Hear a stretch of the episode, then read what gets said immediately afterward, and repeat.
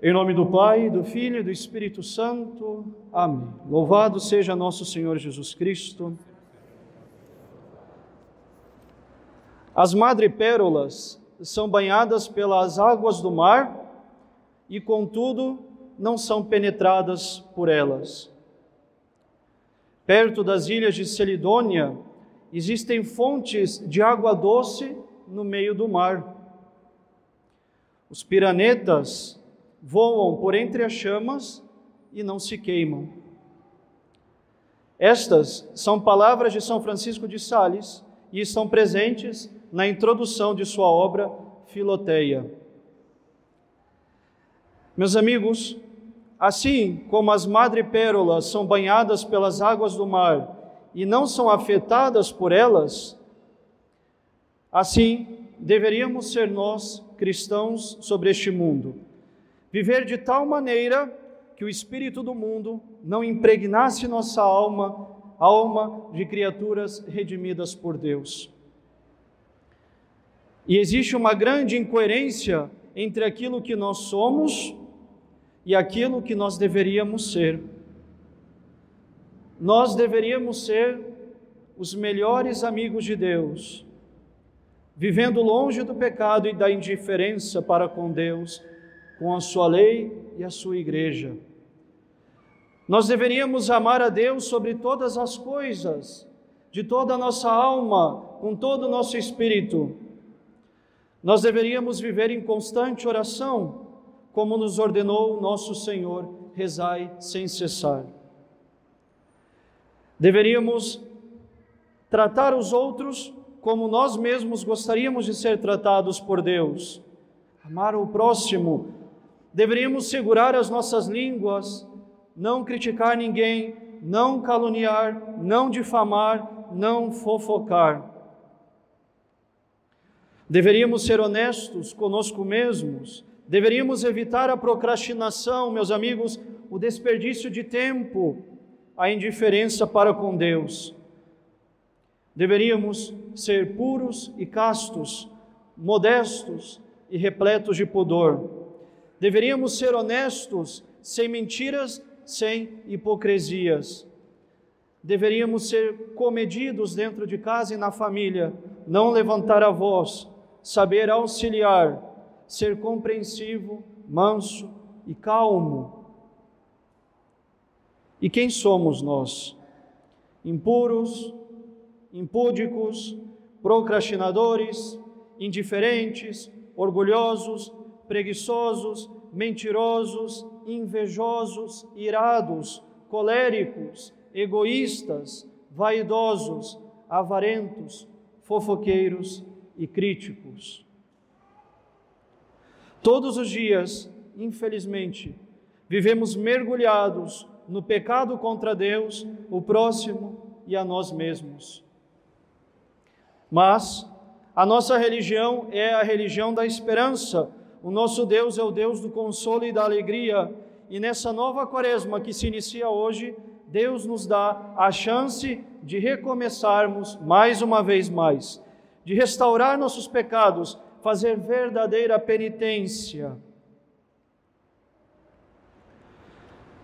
Lembrem sempre, cada pecado que nós cometemos traz consigo culpa e pena.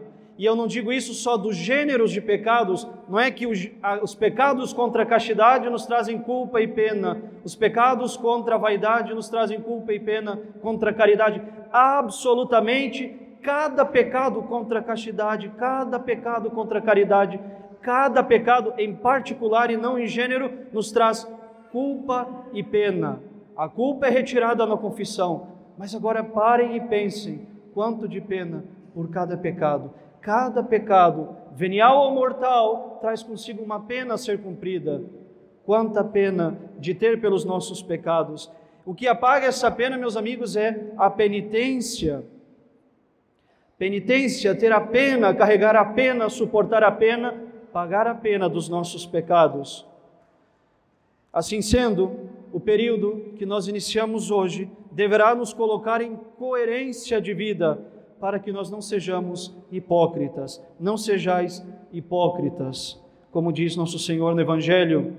Nós acabamos de receber as cinzas sobre as nossas cabeças. Poderemos finalmente esperar, então, meus amigos, que destas cinzas nós renasceremos vivos e coerentes em nossa vida de cristãos. Assim como a fênix renasce das cinzas, assim nós, cristãos, renasceremos das cinzas. Se a recebemos, é para lembrar que durante os próximos 40 dias lutaremos, lutaremos para morrer melhor, para morrer cada vez mais, a fim de que na Páscoa do Senhor, com Ele, nós ressuscitemos, tenhamos vida nova. Morreremos então, meus amigos, como cristãos, como uma fênix morre no seu próprio fogo, nós morreremos por meio do fogo da penitência, já que infelizmente nós não guardamos aquela morte que nós ganhamos no dia do batismo, vivendo a vida eterna. Renegamos essa vida morrendo pelo pecado, agora morreremos para nós mesmos pela penitência, pelo nosso esforço de melhor amar a Deus, ao próximo e a si mesmo, e assim, meus caros, cumprir os mandamentos que nos salvam, amar a Deus sobre todas as coisas e ao próximo como a si mesmo. Pela penitência da oração, amaremos mais a Deus. Dedicar minutos do nosso dia daqui para frente para rezar mais. Pela penitência do jejum, amaremos nós um pouco melhor, a nós mesmos. E não há maneira melhor de amar o homem sobre essa terra do que renunciando, fazendo jejum, abstendo-se das coisas nas quais nós prendemos o nosso coração. Por fim, amar o próximo pela esmola, dando a ele algo que é nosso, seja ele material ou, sobretudo, espiritual. Dar uma esmola espiritual, rezar por aqueles que nós não gostamos, rezar por aquelas pessoas que não gostam de nós, rezar por aquelas pessoas que conosco foram ocasião de pecado, porque se a nós Deus nos deu essa quaresma para nos convertermos, não é certo que as outras pessoas que caíram no pecado conosco acompanharam essa vida de conversão. E talvez elas estão afundadas no pecado porque um dia nós a colocamos lá. Rezar nessa quaresma por essas pessoas, perdoar alguém difícil de ser perdoado nessa quaresma, aproximar-se de alguém de quem nós guardamos rancor. A nossa penitência, meus amigos, deverá então nessa quaresma ser sincera, generosa, destinada a aumentar o nosso amor a Deus. Queridos amigos fiéis, que tenhamos todos uma santa e abençoada Quaresma. E eu lhes suplico, uma vez mais, como os dois últimos sermões, sejam generosos nas vossas penitências. E gravem isso: o tamanho da generosidade das vossas penitências será, no final da Quaresma, o tanto de amor em que crescerão na vossa relação com Deus, com o próximo e consigo mesmo. A todos nós, uma abençoada, santa e frutífera Quaresma. Louvado seja nosso Senhor Jesus Cristo. Em nome do Pai, do Filho e do Espírito Santo. Amém.